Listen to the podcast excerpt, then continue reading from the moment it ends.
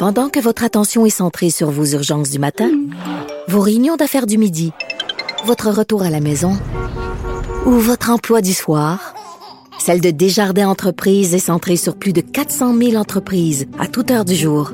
Grâce à notre connaissance des secteurs d'activité et à notre accompagnement spécialisé, nous aidons les entrepreneurs à relever chaque défi pour qu'ils puissent rester centrés sur ce qui compte, le développement de leur entreprise.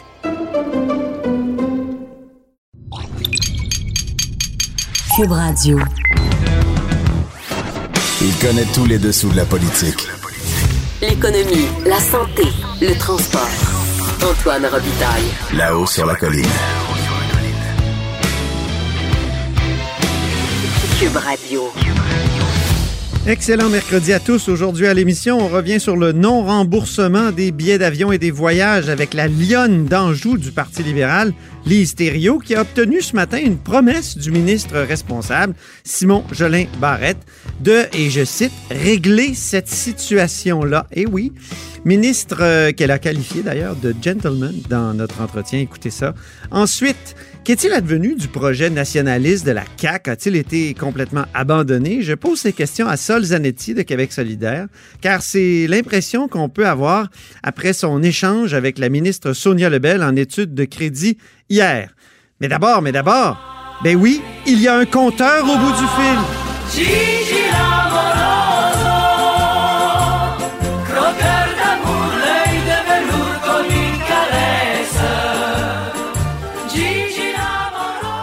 Bonjour Jean-François Gibault. Hey, bonjour Antoine. Notre compteur et accessoirement directeur de la recherche à QMI en retour de, vacances. Hein? Il rentre de vacances. Ah, c'est une bonne chose à une fin, Antoine, mais bon, ça, bouge beaucoup au Parlement, il y a de l'action. C'est un bon moment pour, euh, pour revenir aux affaires. Oui, bien parlons de l'étude des crédits. Euh, moi, que j'aime beaucoup cette année, parce qu'il n'y a pas de question des députés du gouvernement. Je suis sûr que tu es d'accord avec moi.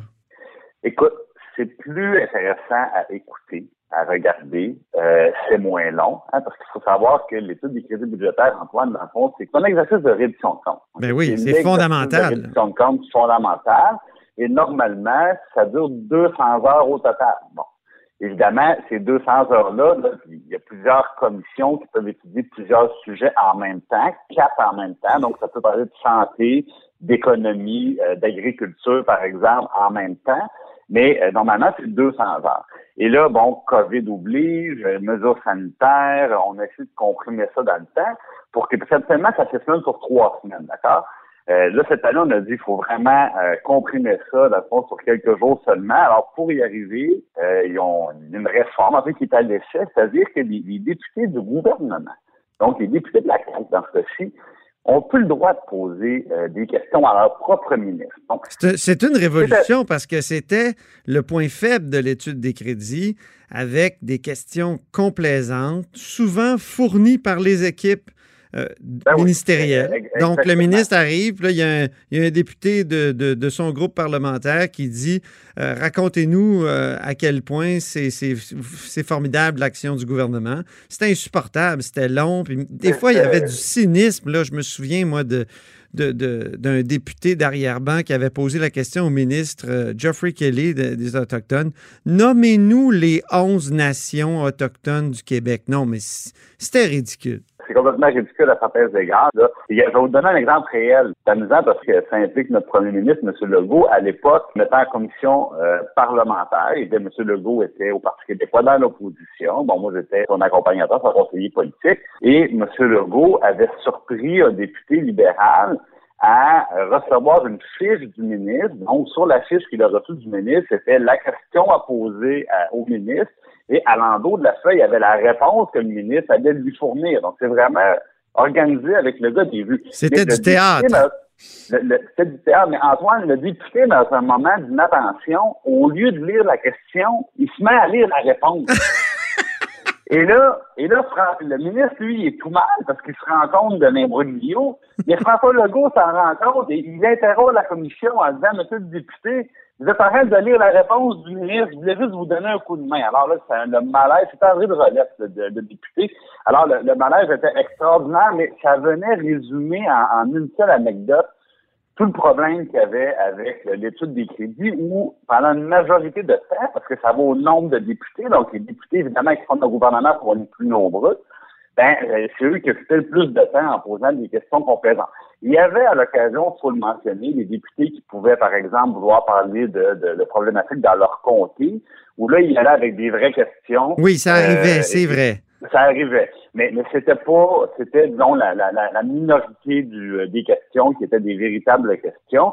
Euh, le reste du temps, bon, euh, on était dans la compétence. Par contre, par contre, par contre, hmm. moi, ce que je me demande, c'est sur le principe, on vient maintenant officiellement, je te dirais, de créer deux catégories de députés. Oui. Euh, c'est aussi ma crainte, Jean-François. J'ai la même crainte parce que autant je, critique les questions complaisantes des députés du gouvernement, autant je me dis, ces gens-là, c'est quand même des élus au départ. On, on, parle constamment de la séparation des pouvoirs, l'importance que le législatif pose des questions à l'exécutif. Mais tu sais, notre régime est basé sur une sorte de confusion des pouvoirs plus que de, en tout cas, confusion des pouvoirs exécutifs et, législatifs plus que de séparation. Mais au moins, il y, avait des apparences de, séparation quand les députés, même du gouvernement, pouvaient poser des questions délicates ou, comme tu l'as dit, d'intérêt local. Euh, mais tu as tout à fait raison, c'est malgré tout quelque chose de nouveau et qui peut avoir des effets pervers.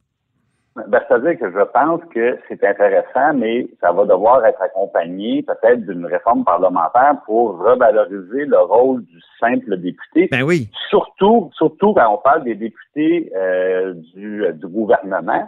Parce que dans le fond, ces, ces députés-là, s'ils peuvent plus poser de questions sur leur région, leur comté, euh, déjà, évidemment, on leur demande de tout le temps être les bénis oui des ministres. Évidemment, il ne faut pas que des députés de la même formation politique semblent être en désaccord. Mais là, à un moment donné, c'est parce que ce qu'on appelle en, jargon politique des backbenchers, c'est-à-dire des députés gouvernementaux, ben, euh, c'est parce que s'ils peuvent pas juste être des, des, des faire valoir qu'on appelle de la chair à quorum, c'est-à-dire des gens dont la, fonction principale, quand ils sont à Québec, est de s'assurer d'être assez nombreux pour que le gouvernement gagne tous les votes.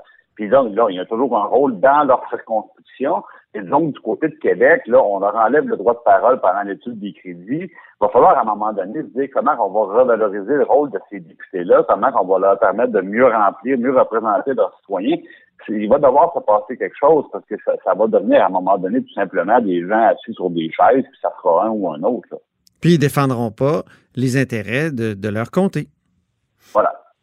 Euh, je voulais te parler aussi d'une intervention de deux députés de Québec solidaire de la région de Québec. C'est en terminant, il nous reste peu de temps, mais euh, ils, écrivaient récemment dans Le Soleil que euh, finalement, le pont-tunnel Louis-Hippolyte Lafontaine en rénovation, la facture s'élève à 1,142 milliards. Donc, ça fait deux fois plus que le demi-milliard qui avait été évoqué au début du projet. Puis, ce, ce dépassement de coût-là, ben, il passe comme comme lettre à la poste, hein, parce que c'est un projet autoroutier, alors que les projets de transport en commun, et on pense évidemment au tramway dans la région de Québec, euh, lui, euh, on, est en train de, le tronquer finalement parce qu'il y a, y a des dépassements de coûts. Il me semble, moi, en tout cas sur ma page Facebook, j'ai dit ils ont tout à fait raison. Pour les autoroutes, il semble jamais y avoir de coûts excessifs au Québec. Et euh, pour le transport en commun, on est toujours en train de resserrer la vis. Et toi, tu m'as écrit, tu m'as dit, ben, quand même, là, t'as pas raison. Ben, c'est-à-dire que je pense vrai problème, mauvaise comparaison.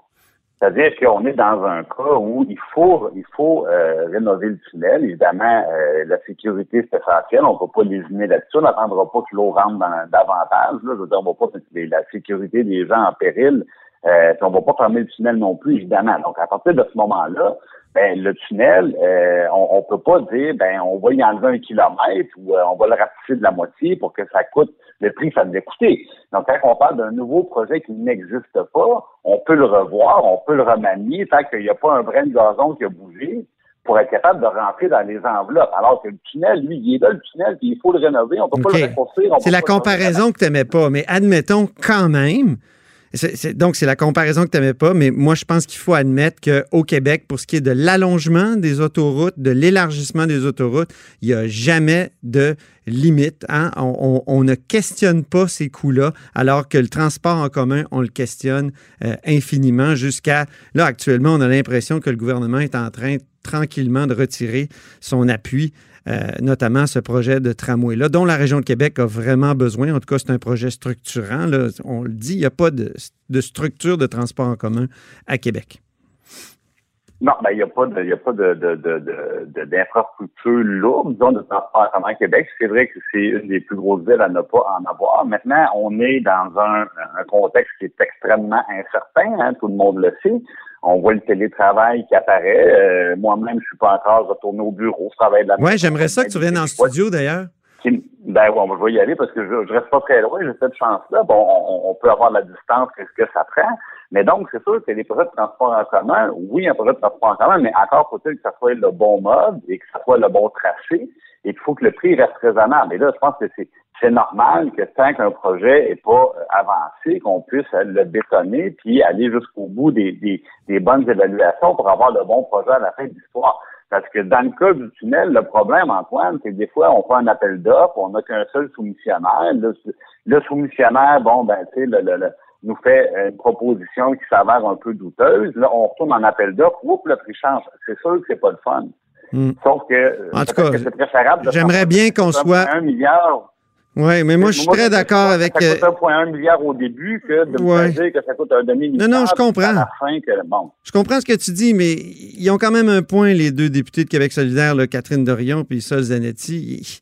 Pour les autoroutes, c'est bien rare qu'on soit aussi critique, qu'on ait l'esprit aussi critique que pour le transport en commun. Puis c'est dommage parce qu'il y, a des, choses qui sont construites en mode autoroutier. Regarde où tu habites.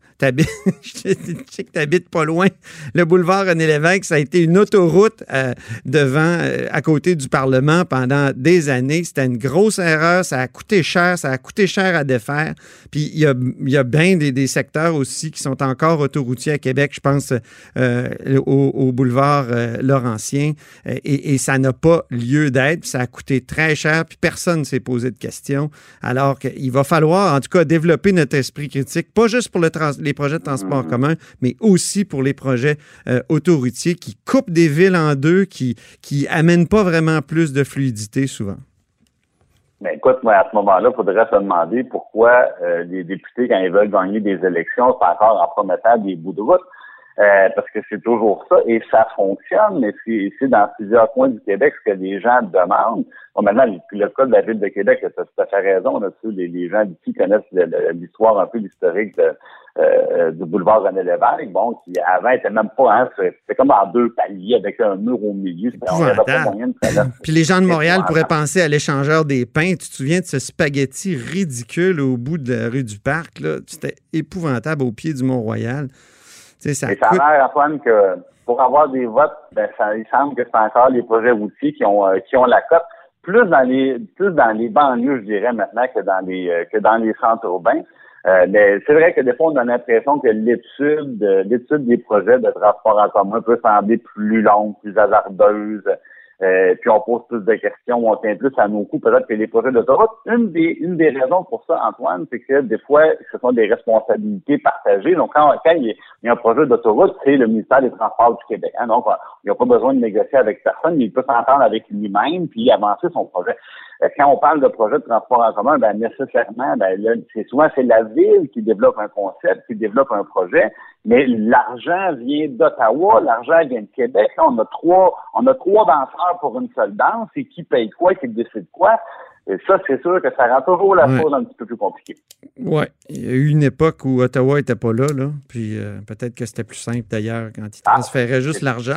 quand ils transféraient juste l'argent ou qu'ils ne se mêlaient pas de ces affaires-là. OK. Hey, c'est assez. On a assez parlé, mon cher. C'était bien intéressant, mon cher compteur. Très bon retour à, la hausse sur la colline. Puis euh, on se retrouve très prochainement.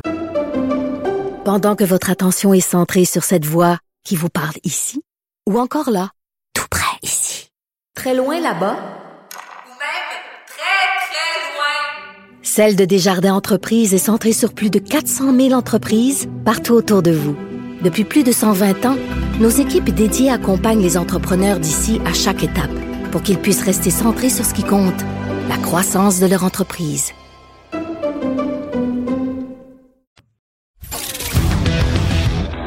Là-haut sur la colline. Une entrée privilégiée dans le Parlement. Cube Radio. On le sait, avec la pandémie, la quasi-totalité des vols, des voyages ont été annulés. Or, les citoyens n'arrivent pas à se faire rembourser. Il y a même une action collective qui a été lancée. Euh, il y a une députée qui dénonce cette situation-là depuis plusieurs mois, puis qui en a reparlé ce matin à l'étude des crédits euh, du ministre de la Justice, c'est Lise du Parti libéral du Québec. Elle est au bout du fil. Bonjour. Bonjour, M. Robitaille. Donc, comme je l'ai dit, c'était l'étude des crédits aujourd'hui. Euh, le, ministre de la Justice, Simon-Jolin Barrette, vous a quand même dit au sujet de cette affaire-là, des remboursements des vols, euh, des voyages, je vais régler cette situation-là. Je, le cite au texte. Êtes-vous satisfait? Euh, oui, mais j'aimerais qu'il aille plus loin. Parce que honnêtement, ce qu'on demandait ce matin, c'était vraiment que la présidente de l'Office de la protection du consommateur et le ministre comme procureur général s'assurent que les sommes d'argent sont placées dans les comptes de fiducie euh, des transporteurs aériens, pas juste des agents de voyage, là, parce que la loi de protection du consommateur, c'est ce qu'elle dit.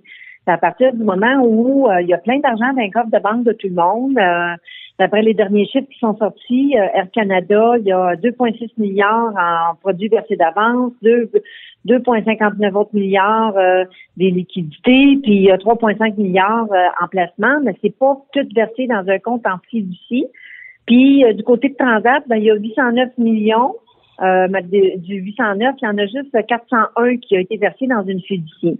Nous, ce qu'on dit, c'est que oui, tu as la loi des agents de voyage, mais tu as aussi la loi de la protection du consommateur mm-hmm. qui dit que quand les gens ont payé d'avance, puis que le service n'est pas rendu dans un délai moins de deux mois, qu'il y a l'obligation de le pour le commerçant, donc les transporteurs ou les grossistes ou les croisiéristes, de placer ces sommes d'argent-là dans une fiducie. Fait qu'on a demandé à la présidente de l'Office de faire des vérifications auprès des transporteurs.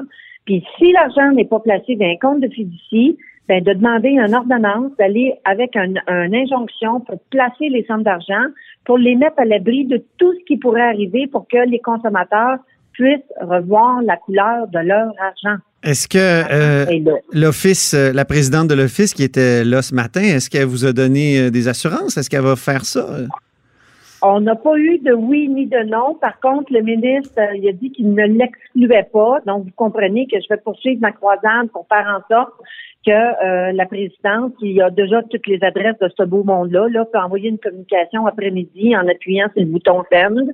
Euh, et je pense que les adresses des transporteurs aériens sont assez faciles à trouver aussi, là. Mm-hmm. mais quoi qu'il en soit, nous, ce qu'on demande, c'est vraiment de protéger l'argent. Euh, puis c'est dans la responsabilité de la protection du consommateur, de, la protection des consommateurs. Vous, vous avez l'impression que, que l'argent n'est plus là, c'est ça?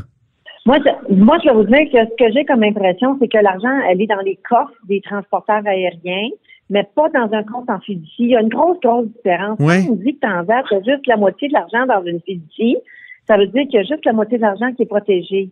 C'est quand Transat, quand Air Canada, il y a, a 2,6 qui sont dans une fiducie, euh, mais que le reste, il l'est pas.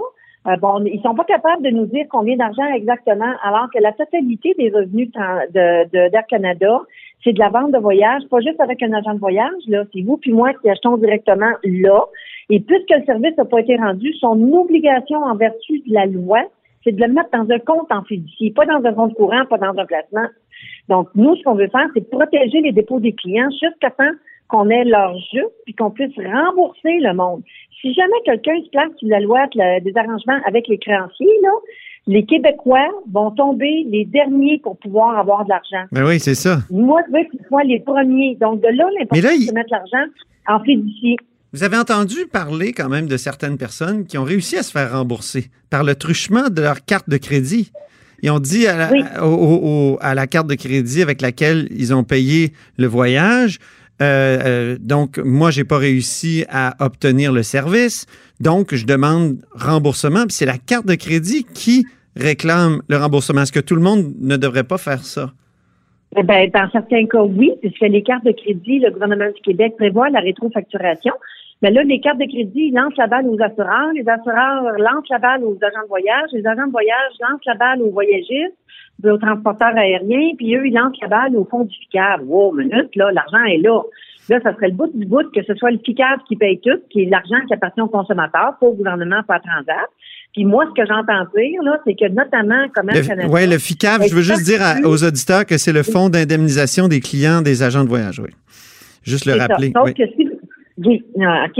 Mais ça, c'est pour protéger ceux qui ont acheté avec une agence de voyage. C'est ça. Ceux qui ont acheté directement avec Air Canada sont pas protégés par le FICAD. Mais Air Canada, là, OK, tu payes l'entièreté de tes affaires.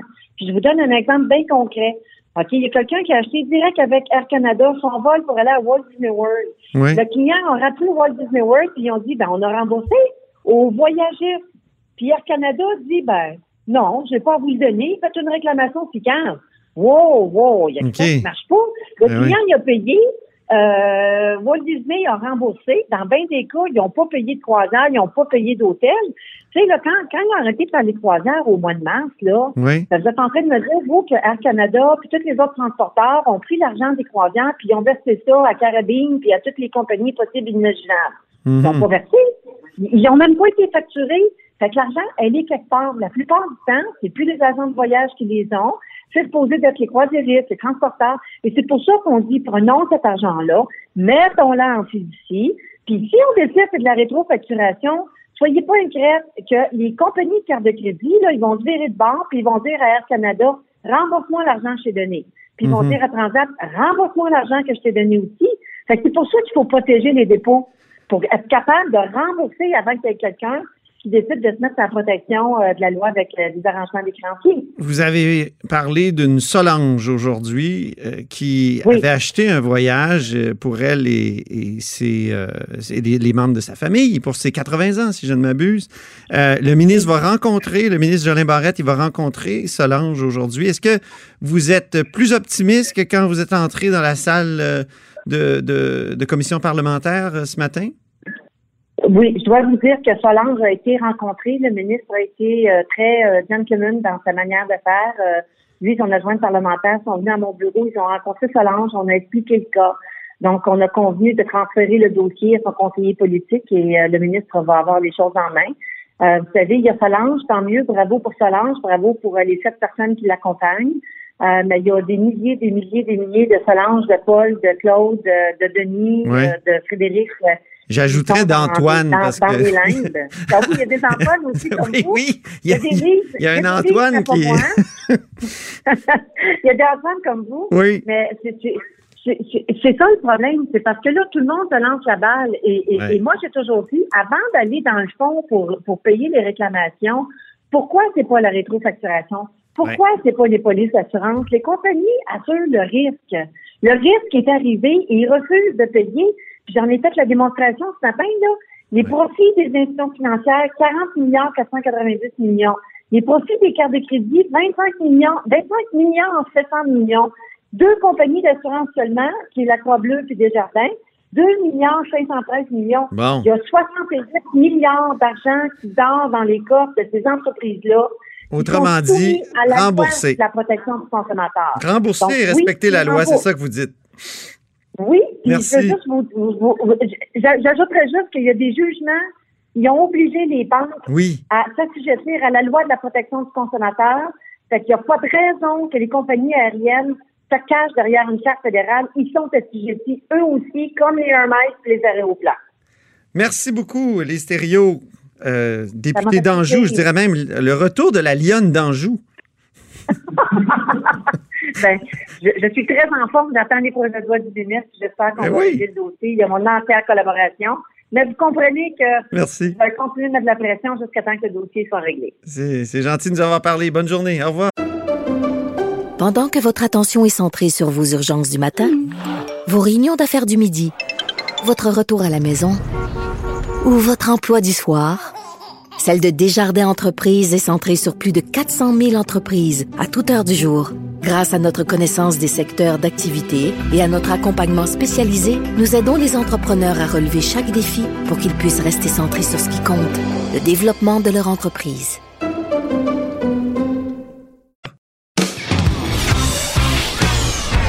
Là-haut sur la colline. La politique autrement dite. Cube Radio. La CAQ est-elle encore nationaliste? La question se pose après l'échange en études de crédit hier entre les oppositions et la ministre des Relations intergouvernementales canadiennes, Sonia Lebel. En tout cas, moi, je me la pose. Est-ce que- est-ce qu'ils sont encore nationalistes? Puis je la pose à mon invité, Sol Zanetti de Québec solidaire, qui était en commission hier et euh, il est au bout du fil. Bonjour. Bonjour, Antoine. Donc, euh, le nationalisme de la CAQ, qu'est-ce que c'est, là, après euh, la discussion que vous avez eue avec Sonia Lebel? Euh, hier, c'était donc l'étude des crédits à l'Assemblée nationale, puis on a, j'ai eu l'occasion donc de questionner la ministre des Relations canadiennes, maintenant que ça s'appelle, sur euh, où, en, sont les grands projets, les grandes promesses nationalistes de la CAQ. On se rappelle qu'en 2015, c'est ça, ils, ont, avaient fait toute une annonce, une espèce de programme nationaliste qui visait à aller chercher plus de pouvoir, plus d'autonomie pour le Québec. En 2018, ils en ont remis avec des promesses électorales. Et là, ce qu'on voit, c'est que ces choses-là, ça, ça ne va pas de l'avant et ils ont pas mal capitulé. Là, le nationalisme, la CAQ euh, se dégonfle dès que ça, ça nécessite, disons, d'aller chercher un petit peu là, des nouveaux pouvoirs, plus d'autonomie. Vous, vous avez insisté. La cage du Code canadien. Hier, vous avez pas mal insisté euh, sur le rapport d'impôt unique. C'était quand même dans, Ouais. au cœur du discours de François Legault, ça. Est-ce que c'est fini? Oui. C'est abandonné, ce projet-là? Ce qu'on a compris, c'est qu'il a envoyé une lettre au premier ministre du Canada là, pour lui dire que ça faisait partie de ses demandes, puis que euh, depuis ce temps-là, il n'y a pas vraiment de suivi qui s'est fait. Évidemment que euh, la ministre met ça sur le dos de la COVID, disant que maintenant qu'il y avait eu la crise de la COVID-19, alors euh, ces choses-là n'étaient pas prioritaires. Puis ce qu'elle nous a dit clairement, c'est que euh, ça allait pas être priorisé. Donc, euh, elle n'a pas voulu s'engager à ce que ce soit réalisé à l'intérieur du premier mandat caquiste. Et puis, on voyait bien que pour elle, c'était pas important. C'est pour elle, là, Mhm. la CAC pouvait travailler sans ça, le Québec pouvait s'en passer. C'est probablement pas elle qui a rédigé puis qui a, qui a fait ces engagements-là à la base. hein. Puis, et oui, je trouve que même si c'est pas euh, ses promesses à la base, probablement, elle pourrait au moins les défendre avec un peu de conviction. Est-ce que la pandémie, est-ce que la COVID-19 a tué le projet nationaliste de la CAQ? ce, ce serait euh, vraiment trop les déresponsabiliser de faire ça. Moi, j'ai toujours pensé que euh, le nationalisme de la CAQ, là, dans ses aspects, aller chercher plus de pouvoir et plus d'autonomie pour le Québec, là, euh, livrer ce combat-là qui avait été abandonné, j'ai toujours pensé que c'était du nationalisme d'apparat, puis que c'était euh, qu'elle allait pas vraiment y aller. Parce que aller chercher un rapport d'impôt unique, là, Ottawa, il n'y a pas avantage vraiment à nous faire ça. C'est quelque chose qu'on peut obtenir, évidemment, si on fait l'indépendance. Mais sinon, là, faire ça comme nationaliste dans une province, ça prend un méchant rapport de force. Ce que je trouvais intéressant, c'est que j'ai questionné la ministre en début de, de- de période. J'ai dit, c'est quoi le rapport de force que vous avez pour aller chercher ça? Puis elle a même elle-même ramené le fait que c'est sûr qu'une fois qu'on abandonne, pour reprendre ces termes, abandonner la menace séparatiste, ben là, on n'est pas dans une dans une dynamique de bras de fer, puis il faut qu'on négocie, puis blablabla. Mais ce que ça veut dire, c'est que euh, finalement, ils se sont résignés à l'impuissance. Mais en même temps, quand on regarde les sondages, c'est vrai que la souveraineté euh, décline, a plus grand appui. Ils sont au pouvoir et ils caracolent en tête des sondages. La coalition Avenir Québec est un, nationalisme euh, sans souverainisme. Ils n'ont pas à, agiter ce- ce- cet épouvantail-là de, de la souveraineté, eux. D'autant plus qu'on est en pandémie, puis c'est vrai qu'en pandémie, ça, ça a changé pas mal euh, de choses. Il faut peut-être faut peut-être l'admettre, non? En fait, euh, la pandémie n'a pas du tout rendu euh, caduque euh, et impertinente le projet d'indépendance. Au contraire, on a vu à quel point euh, ça peut être problématique quand on maîtrise pas tous nos leviers de pouvoir gérer une pandémie en fonction de nos intérêts. Quand on pense, par exemple, à euh, la question de la fermeture des frontières qui a vraiment tardé, qui a été longue, plus longue qu'ailleurs, qu'on aurait peut-être pris différemment ici au Québec. On fait, ouais, là, euh, c'est tannant de dépendre d'un État comme ça. Euh, maintenant, euh, c'est que toutes- toutes les raisons ont toujours été bonnes pour les fédéralistes de dire que c'était pas prioritaire d'aller chercher de nouveaux pouvoirs, Mhm. plus d'autonomie. Mais ça, nous- ça nous nuit. Là, c'est pas, euh, ça veut pas dire que tout à coup c'est plus important. Puis la CAC, elle s'est fait, euh, elle s'est fait élire là-dessus aussi. Les gens, ils, ils ont cru là, tu sais combien d'indépendantistes. Il y, a, il y a des- gens qui disent, moi, je suis indépendantiste, j'ai voté pour la CAC parce que je pensais que ça allait faire avancer le Québec. Ben là, ces gens-là, je pense qu'ils vont avoir un, un dur lendemain de veille parce que c'est pas ça qui se passe.